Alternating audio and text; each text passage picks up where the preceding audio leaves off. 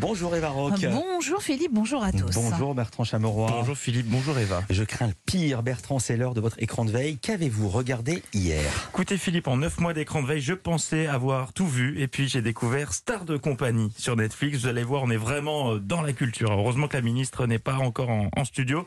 Alors contrairement à ce que le titre laisserait penser, Star de compagnie n'est pas un programme consacré à d'anciennes vedettes qui louent leur service en échange d'un petit billet. Non, c'est une émission de télé-réalité consacrée à une agence de talent. Mais attention, pas n'importe quel talent.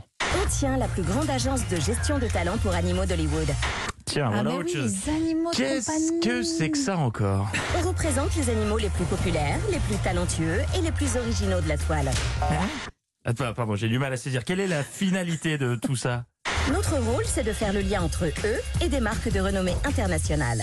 Ah ok, d'accord. Oui, donc c'est le même principe que pour les influenceurs de télé-réalité classique, des bêtes à poil gérées par une agence qui leur fait faire du placement de produits auquel ils ne croient pas, mais ils s'en fichent parce que ça rapporte.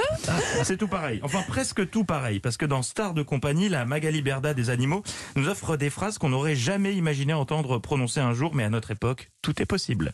Grâce à mon métier d'agent pour animaux, j'ai voyagé dans le monde entier. Je suis allée en Floride pour représenter un renard. Tu fais Mais quoi non, dans la vie mais non. Je suis agent d'un renard. Ah, ok, bah moi je gère un lamentin qui louche. Super. Alors, vous vous, vous vous demandez sûrement ce qui peut pousser des jeunes femmes à devenir agentes d'un renard, d'un- d'une tortue ou d'un chien. Eh bien, c'est simple. C'est l'amour des animaux avant tout. Comme lorsqu'elles se rendent au concours du chien le plus moche du monde. Non. C'est par amour des bêtes. La démarche est totalement désintéressée. La compétition est féroce. Et voilà, si l'un des chiens qu'on représente remporte le concours, on gagnera une coquette somme. Amour Ah oui. des animaux Ah oui. et de la thune, évidemment. Euh, je reviens deux secondes sur ce concours. À quoi euh, peut donc bien ressembler un candidat à l'élection du chien le plus moche du monde? Eh bien à ça. Rascal est naturellement chauve. Il pèse 3 kilos, a une coupe à la Einstein, la face tordue, les yeux verrons, la langue qui sort et lui manque des dents depuis la naissance. Voilà, effectivement, bah, c'est, c'est moi euh, au réveil après une cuite. Et encore, dites-vous que c'est pas lui qui a gagné le, le concours. hein. Alors, je commençais seulement à assimiler le concept d'agence d'influenceurs animaliers quand soudain l'épisode 2 s'est lancé tout seul sans que j'ai eu le temps de réagir. On était déjà assez haut dans le délire, mais pas au max, visiblement. Rencontre avec une jeune femme qui présente son chien. Et ça, qui c'est? Je l'appelle Sienna, mais elle répond aussi au nom de Whitney Houston. C'est intéressant.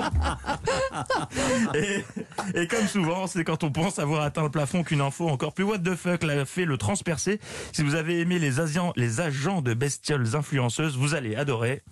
Regarde, ils font brûler de la sauge, il y a un Bouddha, Dan Urban Dog Retreat est une sorte de spa hollywoodien ultra hype. Toutes les stars emmènent leurs chiens ici.